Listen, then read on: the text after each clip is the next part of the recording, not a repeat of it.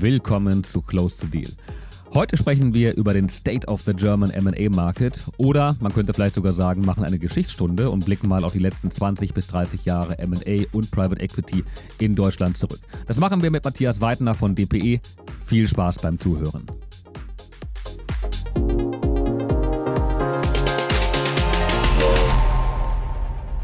Herzlich willkommen zur 30. Episode von Close the Deal. Wie ihr wisst, spreche ich jeden Freitag mit Persönlichkeiten aus dem M&A und Corporate Finance Kosmos und wir diskutieren das aktuelle Marktgeschehen, Trends und Wege, um sich noch ein bisschen erfolgreicher aufzustellen. Heute soll es um den, um den State of the German M&A Market gehen. Kleiner hatten wir es diesmal nicht, aber wir haben auch einiges zu besprechen, denn in den letzten zwei bis drei Jahren ist echt viel passiert und der Markt war eine ziemliche Achterbahnfahrt. Und ähm, ja, los ging es mit Corona, das die meisten wohl schon längst wieder vergessen haben. Dann ein absolutes Boomjahr in 2021. Darauf folgte der Kriegsbeginn in der Ukraine im Februar 2022, der zuerst die Energiepreise, dann die Inflation, die Zinsen und damit auch den MA-Markt ziemlich durcheinandergewirbelt hat. Wo steht der Markt also heute? Man liest immer, dass der Large Cap Markt ziemlich tot ist, Mid Cap so lala, im Small Cap aber viel los. Und äh, bei Finanzierung ist es sowieso schwer. Also viel Halbwissen auf allen Seiten. Und das wollen wir heute mal ein bisschen sortieren und dem auf den Grund gehen. Und mit wem könnte ich das besser machen und diskutieren als mit Matthias Weidner von DPE Deutsche Private Equity. Für diejenigen von euch, die den MA-Markt etwas intensiver verfolgen, die werden wissen, dass Matthias und ich immer gerne gemeinsam auf der Bühne stehen und über den MA-Markt ein bisschen philosophieren, diskutieren und manchmal auch ein bisschen streiten. Mal gucken, wo es heute hinführt.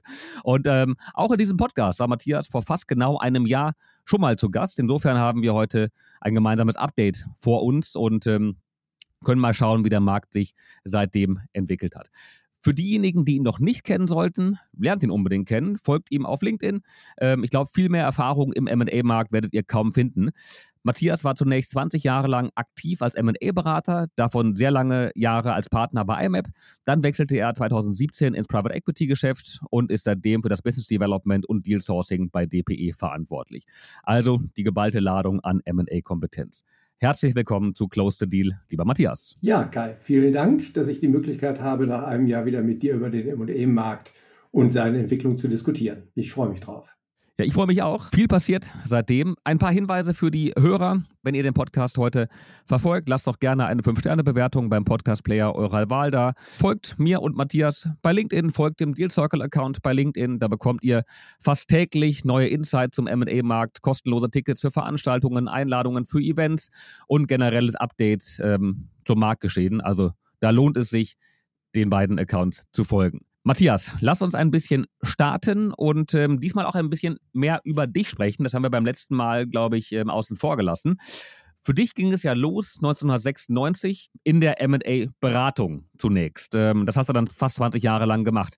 Wie hat sich das Beratungsgeschäft in den 20 Jahren verändert und, und entwickelt? Ja, lieber Kai, eigentlich ging das sogar schon vorher los. Ähm, was du vielleicht noch nicht wusstest, ist, dass ich äh, so ab 1993 eine Beteiligungsgesellschaft für eine private Investorengruppe aufgebaut habe. Aber das, das wusste ich in der Tat nicht. Ja, das waren so meine ersten Gehversuche im äh, Beteiligungs- und M&A-Markt. Und zwar waren das damals äh, vier ähm, Unternehmerfamilien, die sich im Gesundheitssektor äh, engagieren wollten. So ab 1994 gab es ja die ersten Gesundheitsstrukturreformen, wo viele Dinge nicht mehr äh, von den Krankenkassen bezahlt wurden, sich der gesamte Markt im Gesundheitssektor geändert hat. Und äh, diese vier Unternehmerfamilien wollten sich im Grunde genommen in dem Markt neu positionieren, wollten im Grunde genommen beginnen mit ähm, der Entwicklung von Produkten, äh, Produktion, Vertrieb ähm, über Sanitätshäuser bis hin über Krankenhäuser zum Patienten hin. Also das waren dann meine ersten Gehversuche. Und Wenn ich da direkt einhaken darf, also wie, wie man heute auf die Idee kommt, ähm, dich für so ein Vorhaben zu gewinnen, kann ich sehr, sehr gut verstehen. Ähm, wie kam vor gut 30 Jahren diese Unternehmerfamilien auf die Idee, ausgerechnet dich dafür zu nehmen. Ähm, damals warst du ähm, ja noch nicht mit der Erfahrung gesegnet, ähm, die du heute bereits hast. Ja, damals habe ich überhaupt keine Erfahrung in dem Sektor gehabt. Ich war zu der Zeit äh, Geschäftsführer einer Handelsgruppe ähm, in Marburg, ähm, also relativ kleiner Ort, auch relativ abseits vom äh, Finanzgeschehen schlechthin. Aber der äh, Direktor der damaligen Sparkassengruppe war der Meinung, ähm, dass ich der richtige Mann dafür war und hat mich empfohlen. Und Ich habe mich tatsächlich äh, erst einmal ein halbes Jahr in das Thema so richtig einarbeiten müssen, weil ich tatsächlich überhaupt keine Ahnung äh, von M&E hatte, überhaupt keine Ahnung vom Beteiligungsgeschäft hatte und habe dann wirklich viel gelesen, habe viele Events besucht zu dem Thema und habe festgestellt, dass das ein Thema ist, das im Grunde genommen in Deutschland ähm, noch völlig unterentwickelt gewesen ist. Also der M&E-Markt schlechthin. Und äh, das habe ich dann tatsächlich auch bis äh, 1997 gemacht und bin dann 1997 äh, äh, zu M&A Consultants, der heutigen IMAP, gewechselt nach Mannheim. Und äh, zu der Zeit war ähm, sowohl M&A Consultants AG in Mannheim als auch der M&A-Markt noch sehr, sehr klein. Ähm, strukturierte M&A-Prozesse gab es eher für ganz große Unternehmen und Konzerne. Die wurden dann auch von einigen großen äh, Investmentbanken oder aber auch den großen Bankhäusern betreut. Das ging dann aber tatsächlich eher so auf Konzernebene los. Ähm, kleine Familienunternehmen, kleine Mittelständler wurden sehr häufig von ihrem Steuerberater bei Nachfolgeregelungen betreut. Und ähm, ja, aber das weniger in einem strukturierten Prozess als eher relativ hemdsärmlich. Und als ich 1997 begann, war IMAP äh, ein relativ kleines Haus, das sehr überschaubare Transaktionen so um den Kirchturm herum ähm, gemacht hat. Wir waren sechs, sieben festangestellte Mitarbeiter plus einige äh, Mitarbeiter als Freelancer. Und äh, wir hatten für uns einen Prozess zwar entwickelt, aber das war alles noch im Werden. Also auch unser eigener strukturierter MA-Prozess war noch in der Entwicklung. Und der gesamte M&A-Markt war in der Entwicklung. Also damals hieß ja die Firma M&A Consultants AG und wenn ich mich bei potenziellen Auftraggebern, sprich Unternehmern, die vielleicht ihre Nachfolgeregelung ähm, vornehmen wollten, vorgestellt habe, kam oft die Frage, was sind eigentlich die Abkürzungen oder wofür stehen die Abkürzungen M und A? Ist das, sind das die Anfangsbuchstaben der Inhaber? Meyer und Anton wurde ich öfter mal gefragt. Also daran hat man wirklich gesehen, dass das überhaupt noch gar nicht so in, de, in der Mitte de, der Unternehmergesellschaft angekommen war, dieses MA-Thema. Äh, geschweige denn, äh, dass es als Instrument der Unternehmensentwicklung genutzt wurde. Also es wurden tatsächlich sehr viele Nachfolgeregelungen dann nach und nach über MA-Themen abgewickelt. Der Markt hat sich dann entwickelt. Es äh, kamen immer mehr mittelständische M&A-Beratungsgesellschaften auf den Markt, die etablierten sich. Heute gibt es ja eine ganz große Anzahl von Playern, die auch hochprofessionell agieren. Das war aber zu der Zeit in den 90er Jahren überhaupt nicht. Äh, gib uns mal ein Gefühl, Matthias. Ähm, ähm, wir gehen nachher nochmal im Detail darauf ein, wie ihr das Deal Sourcing macht, aber ähm, äh, nur um mal die, die, die Veränderungen im Laufe der Zeit einzuwerten. Wie viele MA-Beratungshäuser habt ihr oder hast du heute bei euch im CRM-System oder in der, in der Betreuung in Deutschland oder in der Dachregion? Hast du ein grobes Gefühl? Also ich persönlich habe äh, etwa 500 äh, Kontakte ja. in, äh, in der Dachregion. Ja. Das war damals noch ein bisschen anders. ja, also viel, viel weniger. Die, also ich persönlich ähm, konnte die, glaube ich, an zwei, drei Händen abzählen, die mir bekannt waren, so Ende der 1990er Jahre. Und das war auf der einen Seite war es für den Markt gut, der hat sich neu entwickelt, aber zum anderen war es auch für M&A Consultants AG und für meine persönliche Entwicklung sehr gut, dass der Markt noch nicht so entwickelt war, so konnte ich mich mit dem Markt gemeinsam entwickeln. Und äh, war das dann damals viel ähm, Learning by Doing oder, oder gab es schon ähm, vielleicht von, von, von internationalen Universitäten Fortbildungen zum Thema MA? Wie, wie laufen MA-Prozesse ab? Oder, oder habt ihr das gemeinsam einfach ausprobiert und habt euch dann so äh, weiterentwickelt und, und die Prozesse professionalisiert und standardisiert? Also es gab tatsächlich schon so einige, na, ich sag mal, Workshops äh, oder ähnliches, von der Haufe Akademie zum Beispiel, da kann ich mich dran erinnern. Ähm, die boten mal so einen äh, Workshop zur Nachfolgeregelung an. Es gab sicherlich auch auf der einen oder anderen Universität vielleicht mal äh, eine Vorlesung, aber das war weit davon entfernt, äh, diese Professionalität und den Umfang zu haben, wie wir das heute haben. Es war in der Tat ein großer Teil Learning by Doing. Wir haben sehr viele Erfahrungen gemacht. Wir hatten extrem steile Lernkurve und, und das in allen Bereichen. Sowohl im Bereich Deal Sourcing damals als auch dann im Prozess bis hin zum Abschluss ähm, der einzelnen Transaktionen. Also es, damals war es tatsächlich äh, so ein bisschen Goldgräberstimmung, äh, so will ich es mal beschreiben. Ähm, die Player, die am Markt waren, haben versucht natürlich lukrative äh, Sale-Mandate zu bekommen. Das war damals so das, wonach man gesucht hat, möglichst attraktive Unternehmen natürlich. Ähm, wir waren jetzt aber im ganz kleinen Segment unterwegs, wie viele andere auch. Und ähm, das, äh, auch das Deal Sourcing war sehr hemdsärmlich. Also wir haben tatsächlich über Datenbanken wie Markus, Kreditreform, äh, wer liefert was und ähnliches mal unsere Zielgruppe, die wir für uns definiert hatten, und das waren damals eher kleinere mittelständische Unternehmen, recherchiert und sind da auf einige tausend Unternehmen in Deutschland gekommen und äh, zu der Zeit haben wir die tatsächlich über sogenannte Massenmailings angeschrieben, die Unternehmer, und haben uns äh, kurz vorgestellt und, und haben ähm, halt unsere Dienstleistung angeboten. Und ähm, das haben wir äh, bei M&A Consultants AG dann relativ früh auch professionalisiert, sodass wir sechs, sieben Mal im Jahr tatsächlich solche Aussendungen gemacht haben. Ähm, und das Ganze ist dann auch wirklich sehr erfolgreich gewesen. Also wir haben über diese Aussendung sehr viel Kontakte zu nachfolgewilligen Unternehmern bekommen, die allerdings ja noch sehr viel scheuer waren als heute. Sie waren also wirklich wie so ein scheues Reh. Ne? Also es durfte niemand auch nur erfahren, dass äh, der Unternehmer darüber nachgedacht hat.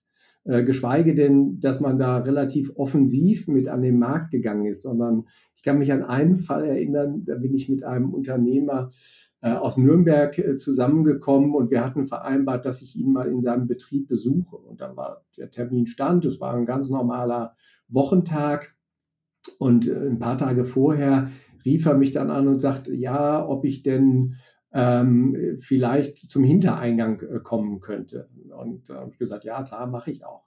Eine Stunde später rief er wieder an und sagt, ja, ähm, ob ich denn auch äh, schauen könnte, dass ich nicht wie so ein M&A-Berater da im Anzug und Schlips kommen könnte, sondern vielleicht eher so eine Jeans und ein T-Shirt, Lederjacke. Ich sage, ja, auch das kann ich machen. Dann rief er wieder an und sagt, ach, mir wäre es natürlich am liebsten, Sie kommen äh, vielleicht doch eher am Wochenende, so dass Sie niemand sieht. Also das waren so die, die ersten ähm, ja, äh, Anläufe, die wir gemacht haben. Ähm, und dann sind wir relativ früh dazu übergegangen, auch tatsächlich Workshops anzubieten. Wie kann man so eine Nachfolge, ähm, so einen Prozess strukturieren? Was gehört alles dazu? Was wird überhaupt gemacht? Welche Fertigkeiten braucht man? Welche Kompetenzen von der Juristerei über die Steuerberatung bis hin äh, zur Prozessberatung gibt es. Und so sind wir dann tatsächlich in Deutschland gewachsen, haben unsere Erfahrungen gemacht, äh, sind auch sehr erfolgreich im Markt gewesen und haben dann begonnen, äh, ab 2000 das Ganze auch zu internationalisieren, weil wir festgestellt haben, dass auf der einen Seite haben wir uns entwickelt als Unternehmen. Wir haben auch attraktivere Unternehmen bekommen, die ihre Nachfolge regeln wollten. Auf der anderen Seite hat sich auch der Markt weiter professionalisiert.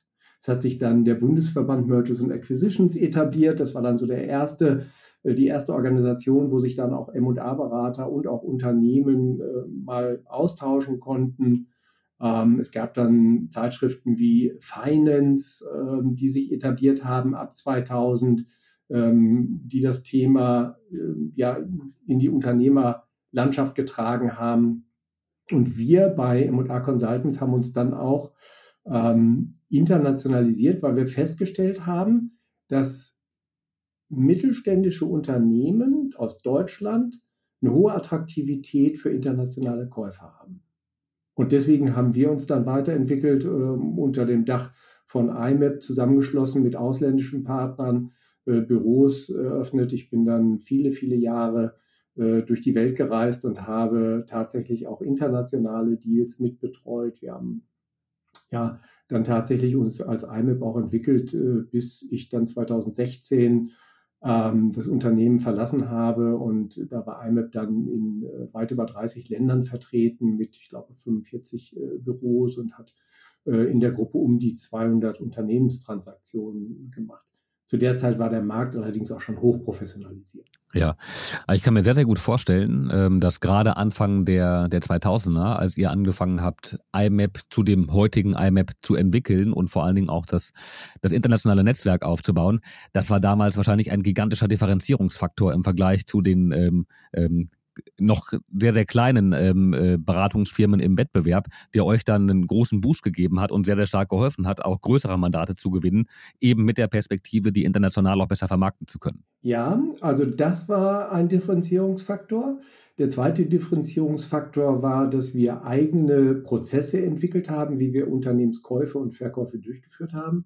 Wir nannten das System 8 für Unternehmenskauf und System 8 für Unternehmensverkauf. Ähm, das haben wir auch sehr transparent gemacht. Und das war in der Branche damals völlig untypisch, dass ein M&A-Berater im Grunde genommen sein Handwerkszeug preist. Ja, ja. Also wir haben tatsächlich den M&A-Prozess, wie wir ihn wahrgenommen haben und wie wir ihn für uns definiert haben, in acht Schritten ähm, dargestellt, sodass der Unternehmer ähm, oder das Management von Unternehmen sehr transparent nachvollziehen konnten, was wird denn da überhaupt gemacht?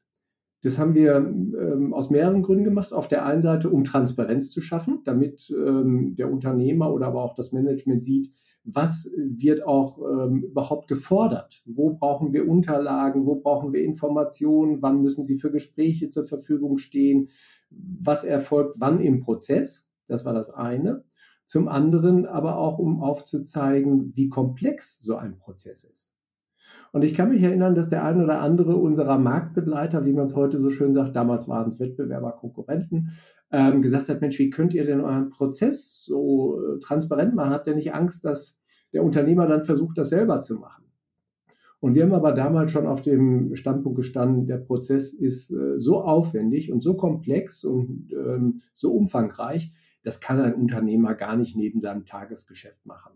Und die Unternehmer, äh, die das nicht erkennen, dass sie das nicht können, ähm, die sind, glaube ich, auch in den meisten Fällen gescheitert und sind dann nach einem gescheiterten Versuch äh, trotzdem bei einem M&A-Berater, bestenfalls natürlich bei IMAP gelandet. Ja, ja aber ich glaube, eine bessere Kompetenzvermutung ähm, zu, zu, erzeugen als äh, durch das Offenlegen der eigenen Prozesse. Ähm, besser geht's nicht. Also glaubt ihr sofort, dass ihr darüber dann ähm, viele, viele Mandate gewinnen konntet. Und ähm, gerade das natürlich auch dann eine große Differenzierung zum Wettbewerb dann, dann geboten hat. Ähm, aber wow, okay, da hast du dann natürlich sehr, sehr viel miterlebt ähm, von den, den ganz frühen, äh, aus, aus der Ursuppe quasi des M&A-Marktes heraus, Mitte der 90er, ähm, auch ähm, Platzen der Dotcom-Bubble ähm, Anfang der 2000er, was sicherlich nochmal den, den Markt sehr durcheinandergewürfelt ja. hat, Professionalisierung, Finanzkrise 2008 und dann äh, bis 2000 16, bis du IMAP verlassen hast. Ich war ja geschockt. Ähm, ich habe vor, vor äh, wir, wir, kennen uns schon viele Jahre, aber vor drei Wochen ungefähr habe ich ja erst erfahren, wie alt du bist. Und ich hätte dich, glaube ich, locker 15 Jahre jünger geschätzt, ähm, als du tatsächlich bist. Insofern ähm, erstmal Chapeau. Aber wenn man da jetzt mal, mal so überlegt, das heißt, in dem Alter, ähm, als du dann bei IMAP in Anführungszeichen fertig warst, ähm, manch einer wäre da auch schon nach einer sehr, sehr erfolgreichen Karriere vielleicht in den Frühruhestand gegangen. Ähm, bei dir in keinster Weise. Du hast dann gesagt, komm, jetzt geht's nochmal, ähm, jetzt geht's nochmal richtig los und zwar auf der Investorenseite und äh, dann ging es zu, zu DPE. Äh, wie kam es dazu? Das war mehr oder weniger ein Zufall. Tatsächlich. Ich bin von einem Personalberater angesprochen worden ob er mein CV tatsächlich mal bei DPE vorlegen dürfe, weil er dort wohl einen Termin hatte. Genaue Umstände kenne ich jetzt heute nicht. Ähm, ich hatte DPE äh, zu dem Zeitpunkt nicht äh, vertieft auf dem Schirm, um das mal so zu sagen. Ähm, ich kannte eine Person bei DPE, nämlich einen der Gründer, Volker Hiechert. Der hat DPE 2007 ähm, war es, glaube ich, äh, bei IMAP mal vorgestellt. Da habe ich ihn das erste Mal getroffen. Ähm, und der ähm, kannte mich auch, der Volker Ichert. Und äh, so sind wir dann über einen Personalberater zusammengekommen. Und DPE hat sich zwischen 2007 und 2015, 16 äh, sehr gut entwickelt. Im Grunde genommen aus dem Stand heraus mit einem ähm, Konzept, äh, das man verfolgt hat, gut im Markt etabliert. Ähm, also äh, zu dem Zeitpunkt, wir erinnern uns ja alle an die Heuschreckendiskussion, die 2005 mal aufkam, relativ äh, undifferenziert von Herrn Müntefering mal im, im äh, Landtagswahlkampf in Nordrhein-Westfalen aufgebracht und der hat dann. Und immer noch in vielen halt, Köpfen drin, ne? Und immer noch in vielen. Köpfen drin, ja. Der, der, hat ja mehr oder weniger, ich hoffe, ich gebe das jetzt noch äh, wieder, gesagt, ja, Finanzinvestoren, die wollen möglichst billig irgendwo einsteigen, die ähm, verschulden die Unternehmen und äh, reduzieren dann die Kosten, indem sie Mitarbeiter entlassen und nach zwei bis drei Jahren verkaufen sie das dann wieder meistbietend. Und äh, Volker Hichel und Marc Thierry, die Gründer von äh, DPE, haben gesagt, dass das ist äh, grundsätzlich äh, überhaupt nicht unser Thema, sondern äh, wir wollen, wenn wir ein Unternehmen oder eine Beteiligung an einem Unternehmen erwerben, das zu einem für beide Seiten äh, fairen ähm, Preis oder mit fairen Konditionen machen. Ähm, wir sind auch ein, ein sogenannter verwaltender Fonds. Wir sind ja nicht operativ tätig, wir gehen nicht in die Operative. Das heißt, wir machen äh, Management- und Shareholder-friendly Deals, denn wir brauchen ja sozusagen das Management und die Mitgesellschafter, die das operative Geschäft ähm, weiterhin führen. Und deswegen macht das gar keinen Sinn, dem anderen die Hosen runterzuziehen. Das haben die beiden natürlich sehr früh erkannt. Ähm, auch damals haben wir schon gesagt, wir machen neben Mehrheiten auch Minderheiten. Äh, wir leveragen wenig. Wir sind also auch bereit, damals gewesen, äh, tatsächlich All-Equity-Deals zu machen. Und wir äh, beraten die Unternehmen so, dass sie über eine mittlere bis etwas längere Laufzeit sich ordentlich entwickeln können. Und ähm, die Erträge, die die Unternehmen erzielen, bleiben auch in den Unternehmen, damit sie ihr Wachstum finanzieren. Und das war für die damalige Zeit tatsächlich eine etwas andere Herangehensweise. Hat sich dann aber, 2007 hat, ist DPE gegründet worden, 2008 kam Lehman. Ähm, und im Zuge dieser Lehman-Krise war dieses Konzept sehr erfolgreich weil nämlich viele mittelständische Unternehmer gesagt haben, ich will halt gerade nicht ähm, jetzt 100 Prozent vielleicht veräußern und ich will jetzt gerade nicht, dass mein Unternehmen verschuldet wird und ich möchte nicht, dass hier Mitarbeiter freigesetzt werden, um die Marge künstlich hochzutreiben. Und das war wirklich sehr mittelstandskompatibel, das, was äh, damals gemacht worden ist. Und DPE hat sich gut entwickelt. Was DPE von Anfang an gemacht hat, war eher so auf, na, ich sag mal, Empfehlungswerbung, Networking zu setzen. Das heißt also keine ganzseitigen Anzeigen in, in großen Publikationen zu schalten, ähm, sondern tatsächlich über Intermediäre zu arbeiten. Und ähm, das war auch gut, das war auch erfolgreich. Allerdings war es dann so, dass äh, im Nachgang zur Lehman-Krise so 2011, 12 immer mehr neue Fonds entstanden sind, junge Fonds, also wöchentlich fast ein, ein neuer Fonds, ähm, die sehr aggressiv äh, vorgegangen sind, sowohl beim Einwerben des Kapitals als auch beim Deal Sourcing. Und ähm, da war es dann so, dass tatsächlich ähm, die Macher bei DPE gesagt haben, wir müssen uns neu aufstellen im Bereich Business Development und Deal Sourcing. Und so äh, hat man dann jemanden gesucht wie mich, der im Grunde genommen das Deal Sourcing äh, dort auf professionelle Beine stellt was wir dann auch getan haben. Okay, also du bist dann direkt eingestiegen, eben nicht mit der Perspektive, ähm, Teil vom Investment-Team zu sein, sondern eben für das Business Development und für das Deal Sourcing. Ja. Das verbindet uns beide natürlich auch ein Stück weit. Ähm, der ein oder andere hat es vielleicht schon mal gehört. Also genau aus dem Deal Sourcing heraus ähm, ist bei Greg und mir ja auch die Gründungsidee für, ähm, für, für Deal Circle entstanden, ähm, weil wir eben bei, dem, äh, bei unserem Fonds damals eben auch dann den Hut auf hatten für das, ähm, für das Thema Deal Sourcing. Und insofern bin ich natürlich neugierig, äh, wie das Deal Sourcing damals strukturiert war bei, bei DPE, ähm, als du anfingst und ähm, wie es heute dasteht, äh, über welche Kanäle ihr heute agiert, wie ihr vorgeht, um die spannendsten Targets zu finden, die im Markt gerade aktuell sind. Ja, also Deal Sourcing bei DPE, bevor ich angefangen habe, ähm, war, wie eben schon gesagt, nicht strukturiert, sondern Deal Sourcing wurde sozusagen durch die Partner des Deal-Teams äh, betrieben, aber auch durch die Direktoren. Das heißt also, jeder, der irgendwo Kontakte hatte, hat die natürlich mehr oder weniger strukturiert angesprochen, ähm, hat ähm, dadurch Präsenz sozusagen bei den Intermediären gezeigt. Ähm, gleichzeitig wurde aber auch im Rahmen von bei den Bildprojekten, und das ist ja die DNA von DPE, das heißt also, wir erwerben ein Nukleus, äh, Unternehmen, von denen wir der Meinung sind, dass die sehr erfolgreich im Markt sind und dass man sie über eine Buy-and-Build-Strategie oder eine Skalierungsstrategie weiterentwickeln kann. Da haben dann tatsächlich ähm, die betreuenden Kollegen auf Partner- und Direktorenebene mit dem Management in den Unternehmen ähm, ja im Markt recherchiert, wer könnte interessant sein und haben dann diese potenziellen Add-ons, die Targets, entweder über das Management angesprochen oder über M&A-Berater. Nucleus Investments, also Plattformen, wurden tatsächlich sehr stark über die einzelnen Partner bei DPE in Zusammenarbeit mit Intermediären, sprich M&A-Beratern, Corporate Finance-Beratern, Bankern im Markt äh, identifiziert. Das war aber eher opportunistisch. Das heißt also, da gab es keine richtige Struktur dahinter. Es gab auch damals äh, kein klassisches Marketing wie Anzeigen schalten oder Direktmarketing, äh, Mailing-Aktivitäten oder aber ähm, ja, Events, an denen man teilgenommen hätte. Alles das gab es nicht.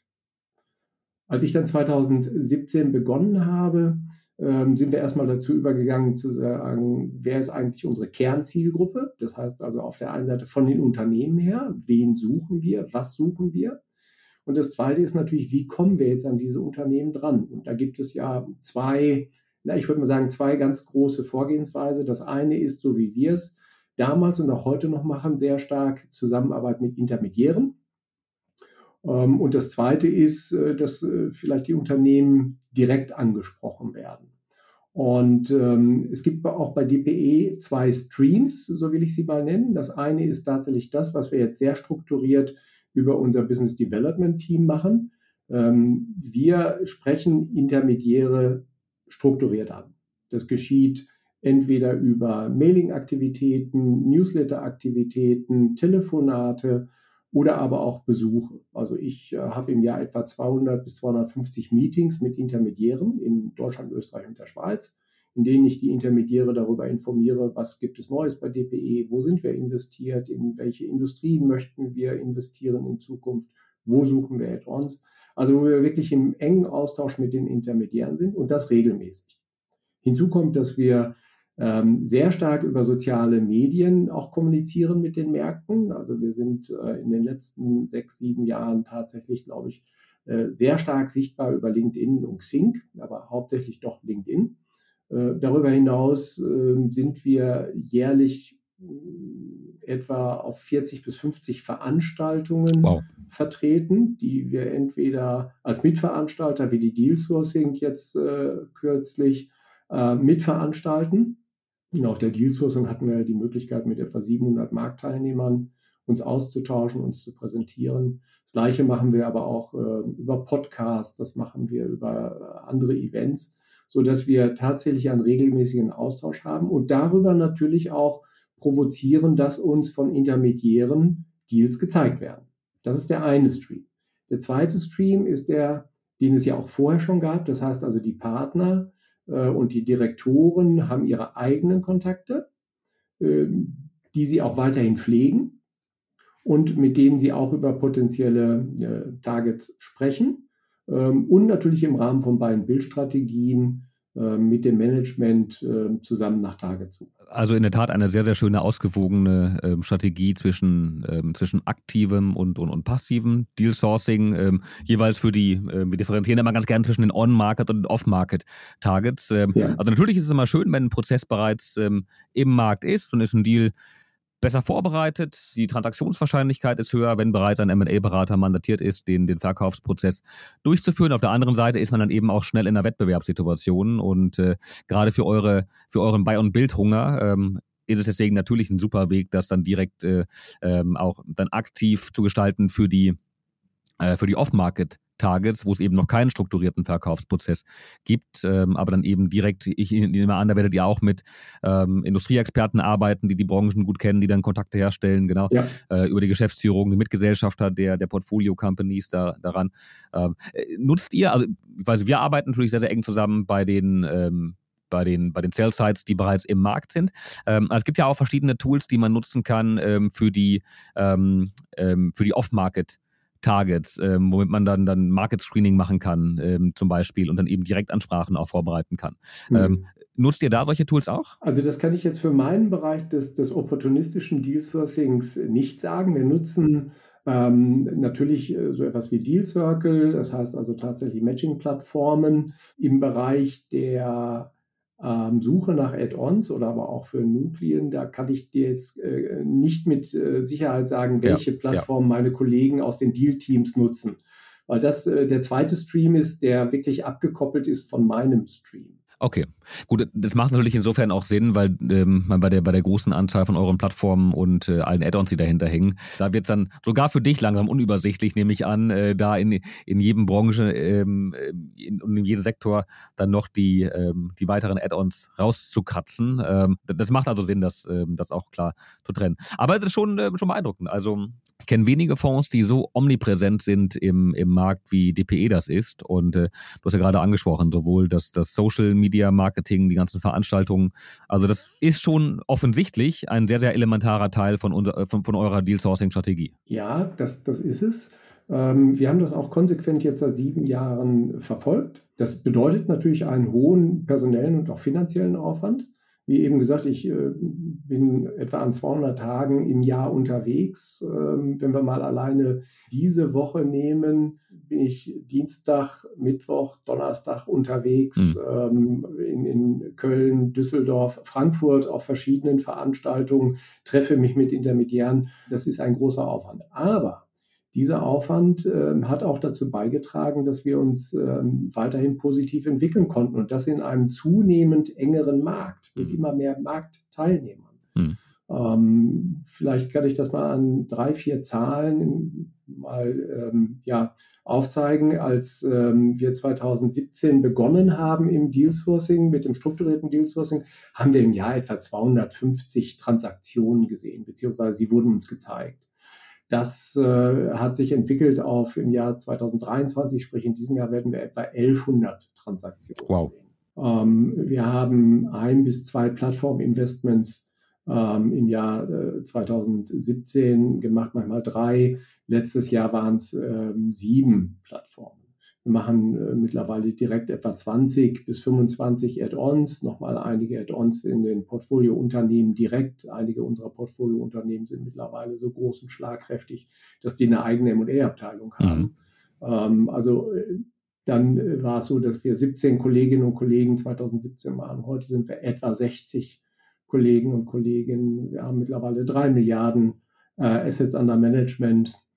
Also wir haben uns tatsächlich ähm, entwickelt und ein Teil, ähm, der dazu beigetragen hat, diese Entwicklung voranzutreiben, war auch das äh, strukturierte Deal-Sourcing. Beeindruckende Entwicklung. Kann man nicht anders sagen. Ähm, also wirklich stark, was ihr in den letzten Jahren da, da aufgebaut habt. Was ist denn der, der ideale Deal für, äh, für DPE?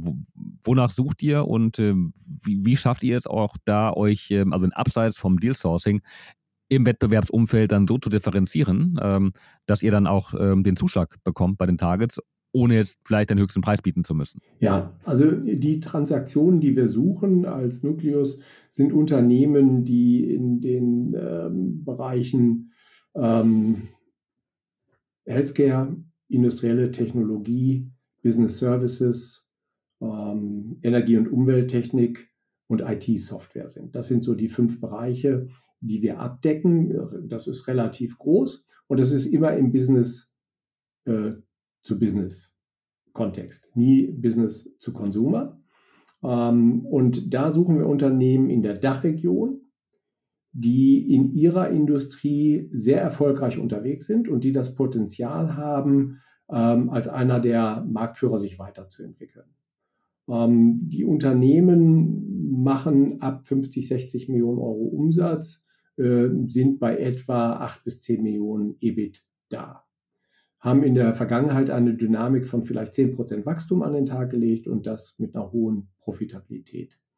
Und diese Unternehmen suchen wir, an denen beteiligen wir uns. Ähm, wir machen sehr gerne Mehrheiten, aber wenn es Sinn macht, machen wir auch eine Minderheit mit den entsprechenden äh, Konditionen.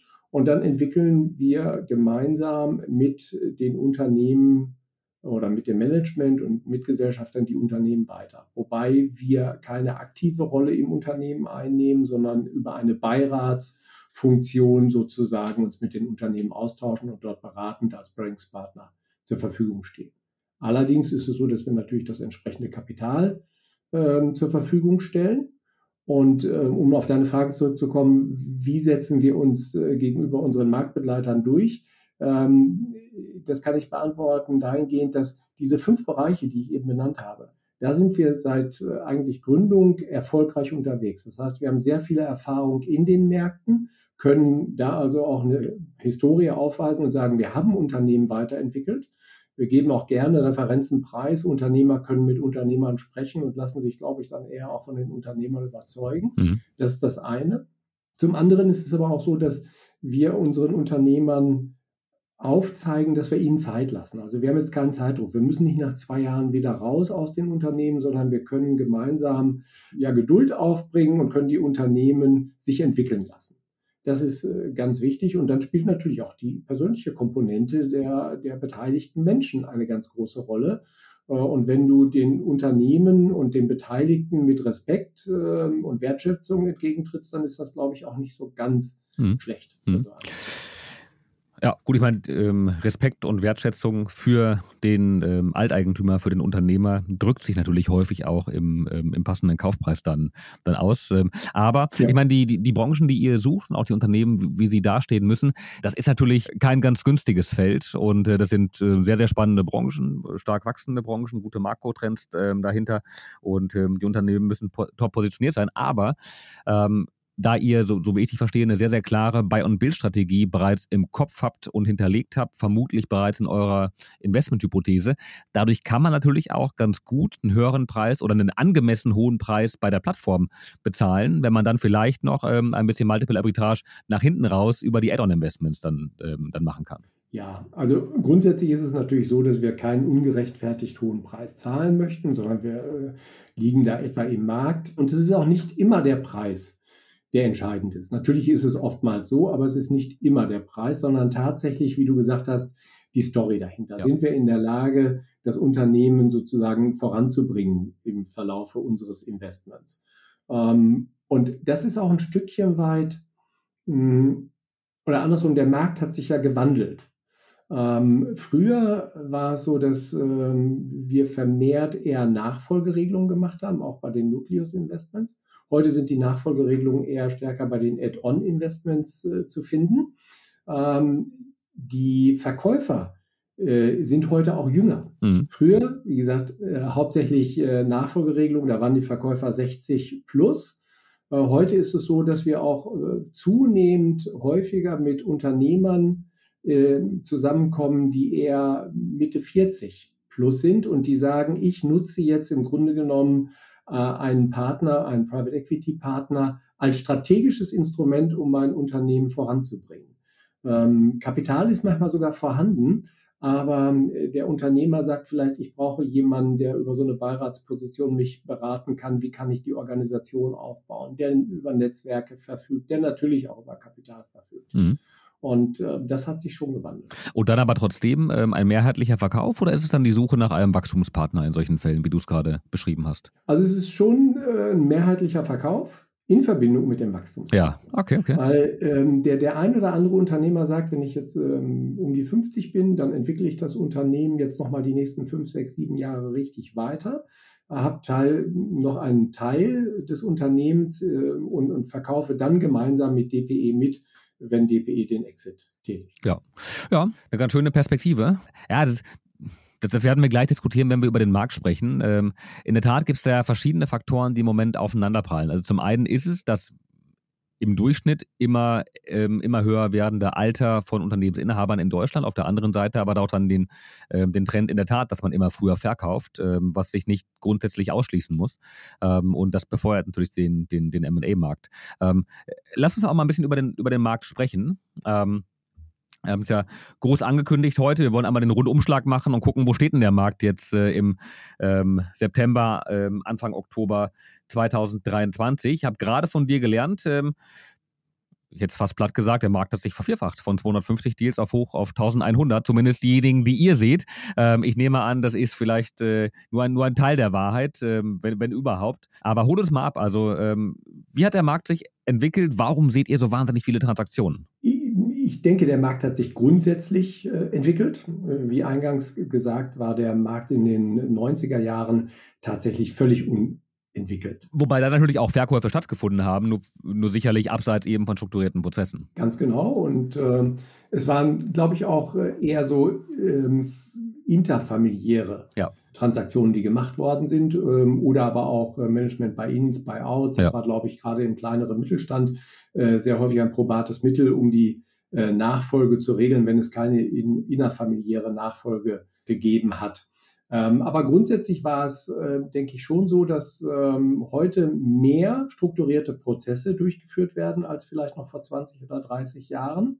Diese Prozesse sind natürlich ähm, professioneller. Das heißt also, der Markt ist doch, glaube ich, schon ein bisschen größer geworden.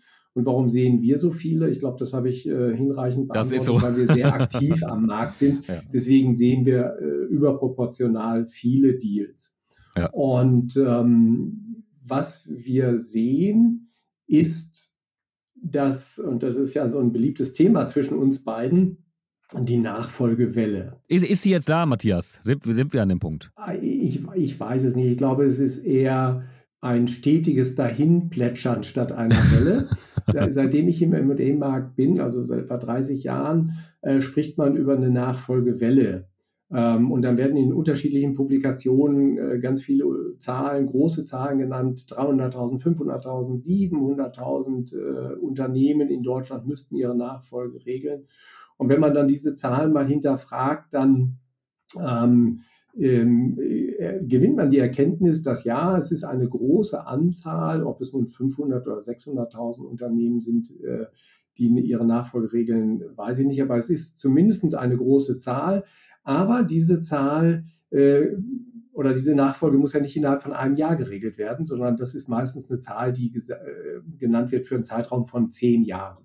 Das heißt, wenn wir mal bei 500.000 Unternehmen sind, auf einen Zeitraum von zehn Jahren, dann sind das 50.000 Unternehmen im Jahr. Und jetzt müssen wir natürlich noch schauen, welche Unternehmensgrößen verbergen sich äh, hinter diesen Zahlen. Das sind mehrheitlich eher kleine und kleinste Unternehmen. Das sind äh, tatsächlich Cafés, das sind Handwerksbetriebe, ähm, das sind vielleicht auch Tankstellen, Pächter, die ihre Nachfolge regeln müssen. Das heißt also Unternehmen vielleicht bis ähm, 80 Prozent, wahrscheinlich bis zu einer Million Euro Umsatz.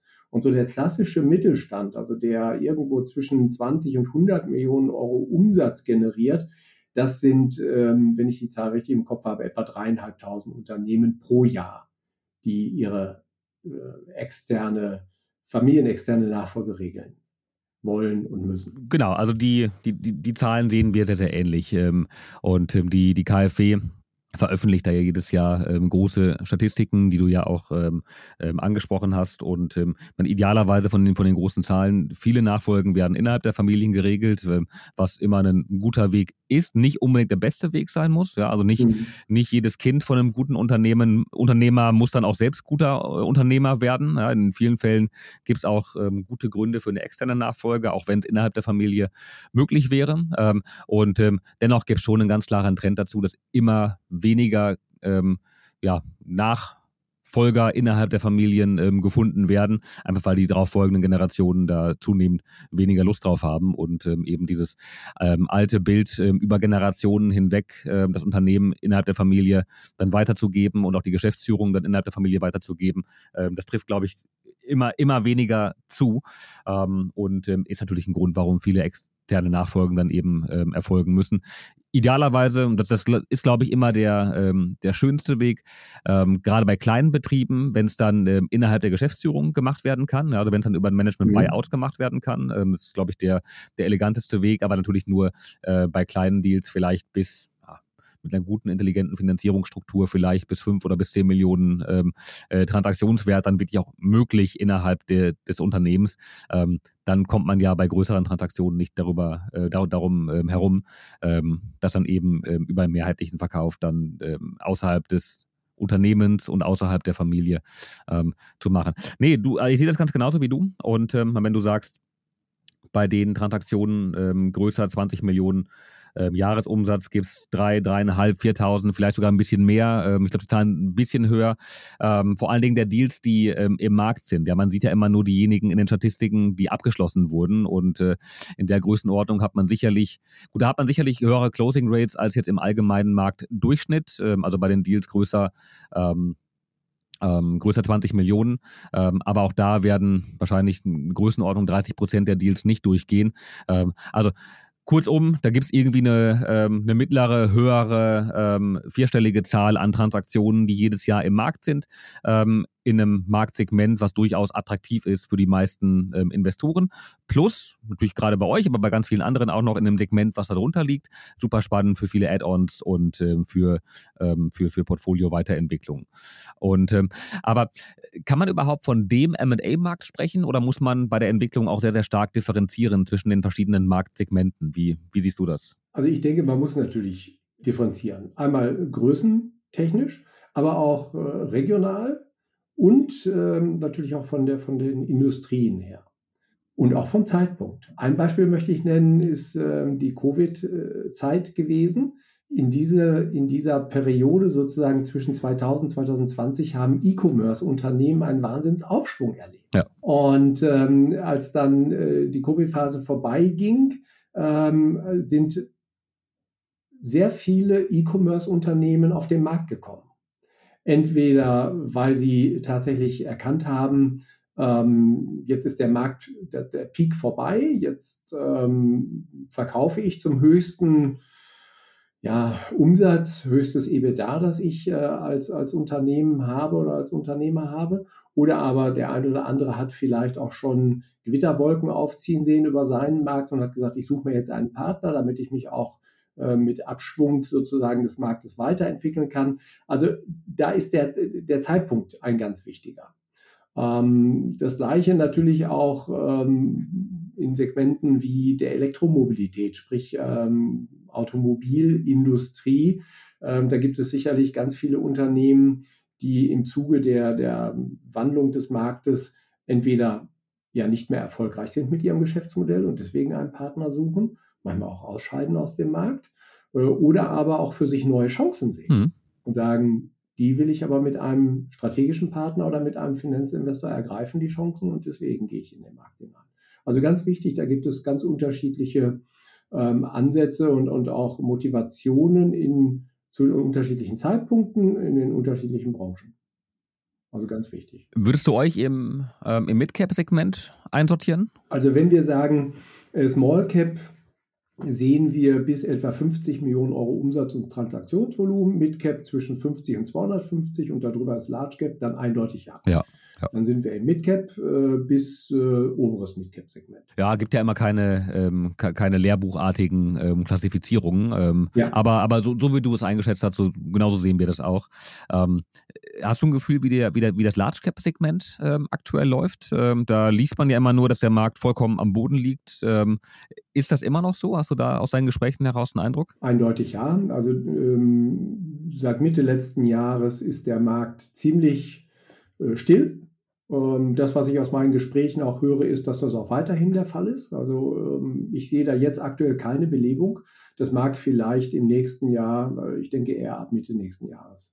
Kommen. Ja, ich war recht, ähm, also erstmal, ich sehe es genauso wie du zum, zum aktuellen Zeitpunkt. Ich war recht positiv gestimmt nach der Deal Sourcing, die du gerade angesprochen hast, wo ich mit äh, einigen Senioren ähm, Mitarbeitern von, von großen Datenraumprovidern gesprochen habe, die ja oft sehr, sehr früh an den Transaktionen dran sind, weil sie eben wissen, wann die großen Investmentbanken anfangen, ähm, Datenräume vorzubereiten und äh, Transaktionen vorzubereiten. Und die meinten, ähm, also sowohl von, von DataSite, aber auch von Intralinks, ähm, die Herren, dass ähm, sie im Moment eine Aktivität sehen würden, ähm, gerade bei den großen Transaktionen, die in der Vorbereitung sind von den großen Banken.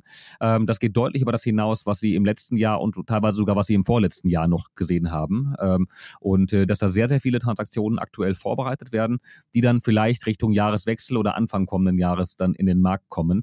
Ähm, also Daumen sind gedrückt, ähm, dass sich da das, ähm, ähm das Marktsegment langsam auch wieder etwas ähm, auflockert.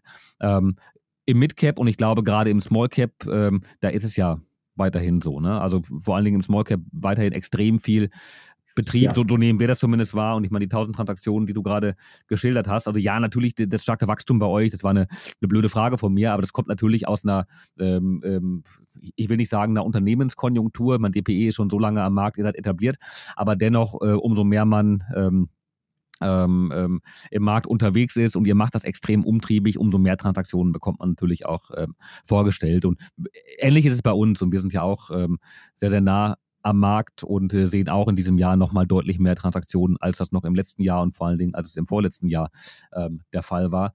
Ähm, auch dieses Wachstum resultiert natürlich nicht daraus, dass der Markt dieses Jahr deutlich über dem ist, wo er im letzten Jahr stand. Ähm, aber trotzdem ist es für mich ein ganz guter Indikator, ähm, dass der Markt weiterhin sehr, sehr resilient ist, vor allen Dingen im Small Cap und auch im unteren Mid Cap Segment. Ich nehme an, umso größer die Mid Cap Deals werden, du sagtest so 8, 9, 10 Millionen EBTA, das sind Themen, die für euch schon interessant sind. Da wird es auch ruhiger, deutlich ruhiger sein. Ähm, aber ähm, bei all dem, was, ähm, was bei den kleineren Transaktionen ist, ähm, da ist doch ähm, wahnsinnig viel Aktivität. Auch wenn ich das Gefühl habe, dass die Transaktionen deutlich länger dauern, als es vielleicht vor einem Jahr noch der Fall war. Nimmst du sowas wahr, dass die, dass die Prozesse vielleicht komplexer werden oder sich länger ziehen? Also das ist so. Das nehme ich auf der einen Seite bei uns wahr, das nehme ich aber auch aus den Gesprächen wahr, die ich mit Intermediären führe. Äh, wie eingangs schon geschildert, ich ähm, spreche mit etwa 200, 250 Intermediären pro Jahr und ähm, das mache ich ja schon seit vielen, vielen Jahren. Und es ist tatsächlich so, dass äh, Transaktionen komplexer werden, dass Anforderungen an Dokumentation umfangreicher werden, dass Finanzierungen äh, komplexer werden, nicht unbedingt einfacher.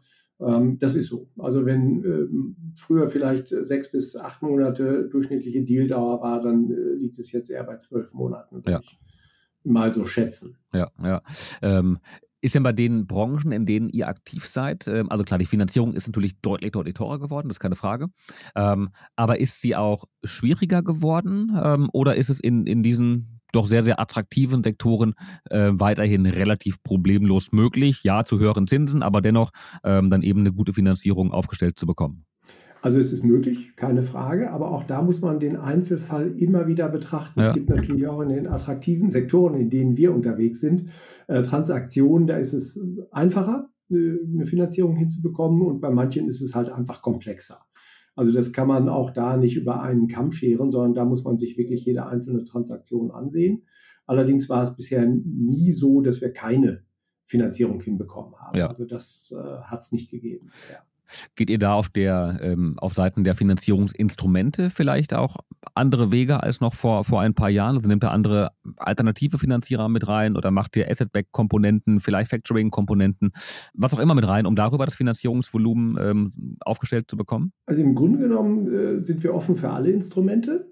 Was sich natürlich enorm entwickelt hat, äh, sind die Debt-Fonds, äh, sind auch die Berater in dem Umfang, die Funk.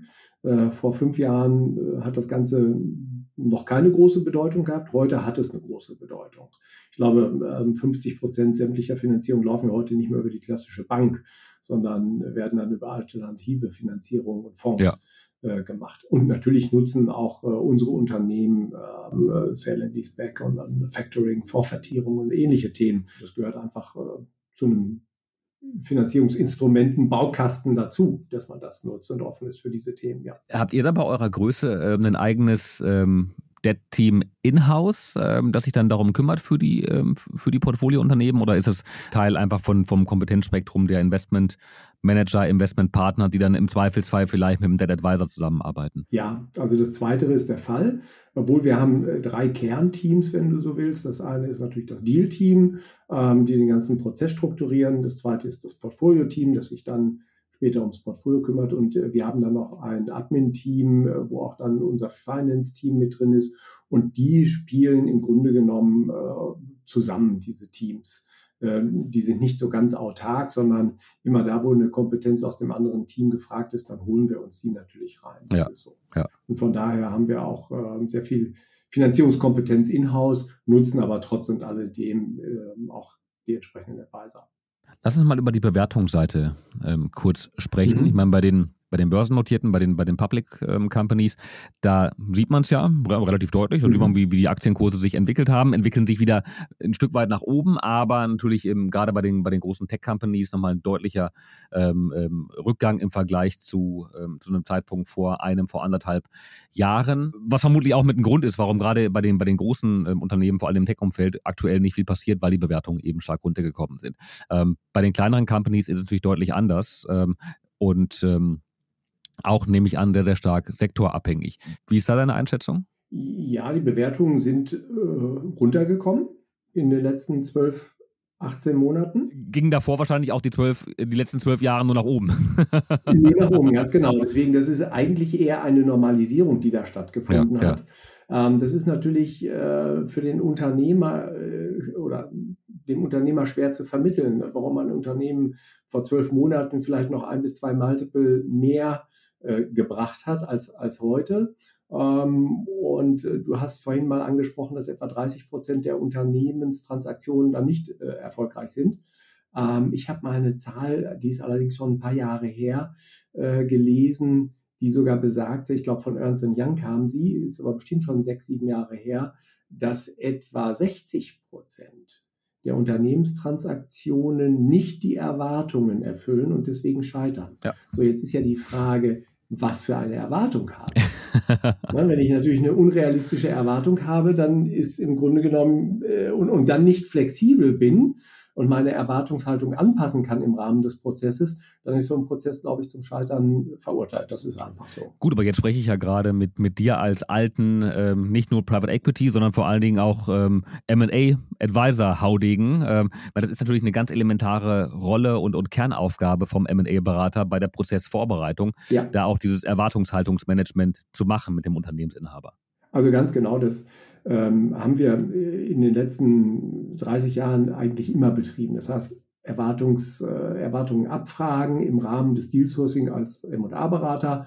Ähm, das mit dem Markt zu matchen, ist das realistisch? Wenn es nicht realistisch ist, tatsächlich mit dem Verkäufer darüber zu sprechen, inwiefern er flexibel ist, ihm ähm, sachliche Argumente zu liefern, warum die Erwartungshaltung, die er hat, nicht realistisch ist oder warum sie auch nicht umsetzbar ist.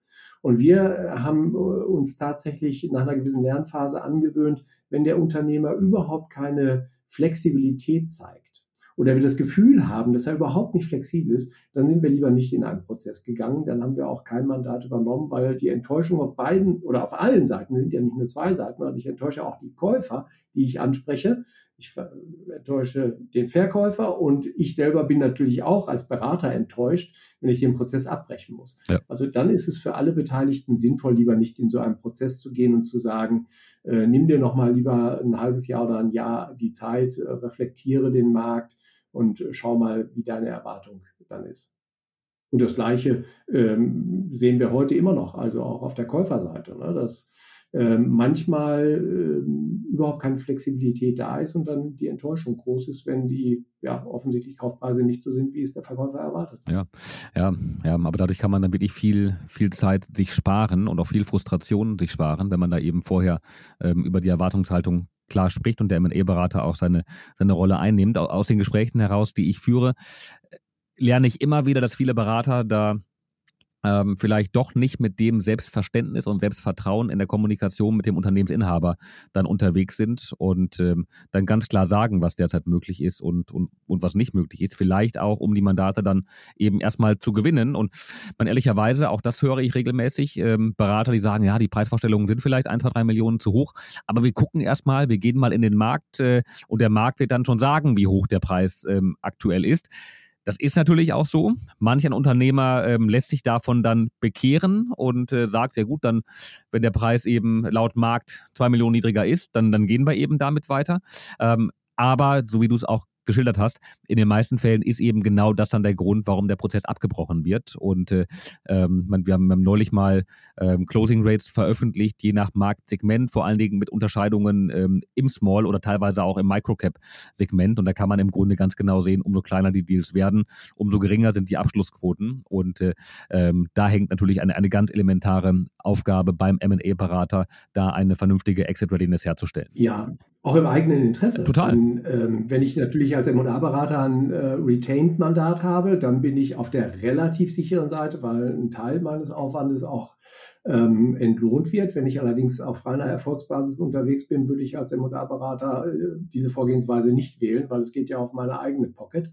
Ähm, und das äh, würde keinen Sinn machen. Nee, und ich, ich meine auch als MA-Berater, auch wenn ich einen Retainer bekomme, ähm, ja, dann habe ich vielleicht einen, einen Teil von meinem Einkommen, was ich darüber decken kann. Und gerade bei Kleinststrukturen ähm, mit, mit, mit zwei, drei Mannhäusern kann das natürlich sehr, sehr elementar sein, ähm, diesen Retainer dann zu bekommen. Auf der anderen Seite habe ich trotzdem meine Opportunitätskosten und könnte vielleicht bei einem anderen Mandat auch einen Retainer bekommen, wo ich aber eine deutlich höhere Abschlusswahrscheinlichkeit ja. habe.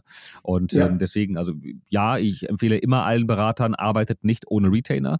Ähm, einfach auch als Zeichen der Ernsthaftigkeit vom, ähm, vom Verkaufs, ähm, äh, vom Verkäufer, vom, vom Inhaber.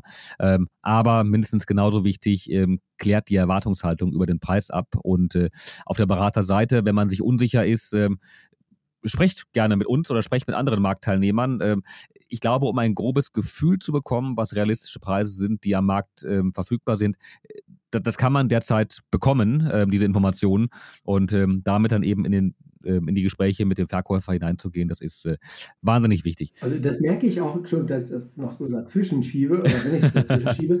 Äh, wir werden äh, das, oder ich werde das ein oder andere Mal von M&A-Beratern angesprochen, die offensichtlich so einen unsicheren Kantonisten haben ja, ja, ja. bezüglich des Preises und die machen dann so ein Market Sounding und sagen, Mensch, Herr Waldner, wie sieht es denn aus?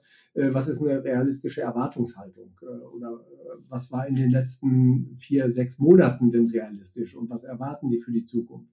Also äh, die, die seriösen M&A-Berater machen das. Äh, ich glaube, die sehen ähm, dieses Konfliktpotenzial äh, und, und, gehen auch entsprechend vor. Du, lass uns mal gemeinsam einen Blick in die Glaskugel werfen. Und äh, wir sind beide keine Hellseher, aber vor allen Dingen du äh, wahnsinnig erfahren und daraus kann man ja auch ein bisschen was ableiten, was in Zukunft so passieren könnte. Ähm, wie, ist, wie ist dein Gefühl für den MA-Markt 2024? Ähm, bleibt so, wie es ist? Ähm, kommen noch mehr Deals in den Markt? Wird es weniger? Ähm, lockert sich irgendwas auf? Was ist deine Einschätzung? Also ich denke, das ist ähm, äh, tatsächlich extrem schwer zu sagen, weil wir wissen nicht, wie entwickelt sich der Ukraine-Russland-Krieg, wie entwickelt sich die Inflation, wie äh, was passiert im nächsten Jahr in Amerika bezüglich äh, der Wahl. Das sorgt ja auch für Verunsicherung. Ähm, und dann gibt es halt äh, ganz, ganz viele Unwägbarkeiten. Also ich denke, ich liege nicht so ganz falsch, wenn ich sage, es wird sich im nächsten Jahr noch nicht so ganz viel ändern. Wir werden etwa die gleiche Anzahl von Transaktionen sehen. Ich glaube, wir werden ab Mitte des Jahres wieder mehr Large Cap sehen.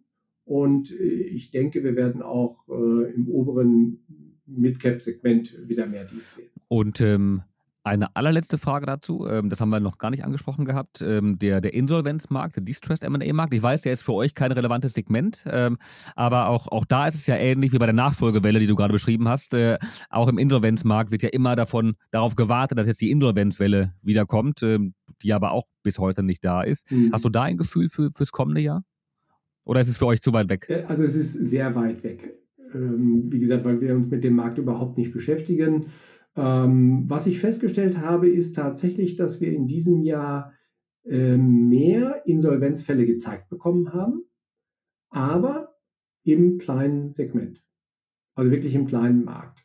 Also und da passt beides nicht. Sie waren auf der einen Seite für uns zu klein generell und zweitens waren sie waren es Insolvenzfälle, von daher nicht so interessant. Ich habe tatsächlich, ich kann mich an keinen Fall erinnern, wo ich ein großes, attraktives Unternehmen, also was vom Umsatz her attraktiv gewesen wäre, als Insolvenzfall auf den Tisch bekommen haben. Ja. Ja. Also von daher sehe ich jetzt auch ähm, im, im mittleren und, und Large Cap Bereich keine Insolvenzwelle auf uns zu rollen. Ja, das, das teile ich. Also ich habe in Summe schon das Gefühl, der Markt ähm, in Anführungszeichen, man kann fast negativ ausdrücken, erholt sich wieder, also dass wieder mehr Insolvenzen mhm. stattfinden, ähm, aber jetzt nicht als Aufholeffekt von den ähm, sehr, sehr, von der sehr, sehr geringen Anzahl der Insolvenzen aus den letzten zwei, drei Jahren, sondern eher wieder eine Normalisierung hin zu einem Niveau, äh, das wir vielleicht vor vier, fünf Jahren hatten, äh, bevor dann eben Corona kam, staatliche Hilfen kamen, äh, die Märkte mit Kapital geflutet wurden. Ähm, ja, nee, das teile ich. Aber daraus nehme ich auch die durchaus positive Botschaft jetzt, jetzt mit und würde es damit auch für heute beschließen, ähm, dass 2024 sicherlich ähm, oder vermutlich kein Rekordjahr auf der M&A-Seite wird, aber dennoch ein Jahr, äh, wenn man sich im Deal-Sourcing gut und sauber aufstellt, ähm, ein Jahr, wo man durchaus viele Transaktionen sehen kann und ähm, so wie ihr, sieben Plattform-Investments, 25 Add-ons im Jahr. Ähm, ich glaube, wenn das in einem schwierigen Marktumfeld möglich ist, dann braucht sich eigentlich, glaube ich, keiner zu beschweren. Insofern, mein Lieber, vielen, vielen Dank für die sehr, sehr spannende Diskussion. Ähm, war nochmal ganz anders und äh, facettenreicher als im letzten Jahr. Und ähm, insofern vielen Dank ähm, dir dafür. Vielen Dank auch an alle Zuhörer. Wenn ihr immer noch mit dabei seid, hinterlasst gerne eine 5-Sterne-Bewertung beim Podcast-Player eurer Wahl. Nächste Woche geht es weiter mit Felix Engelhardt von Sumera. Dann wollen wir noch ein bisschen mehr auch über die Beraterseite sprechen und wie man sich in diesem Segment erfolgreich positionieren kann. Bis dahin, vielen Dank. Vielen Dank.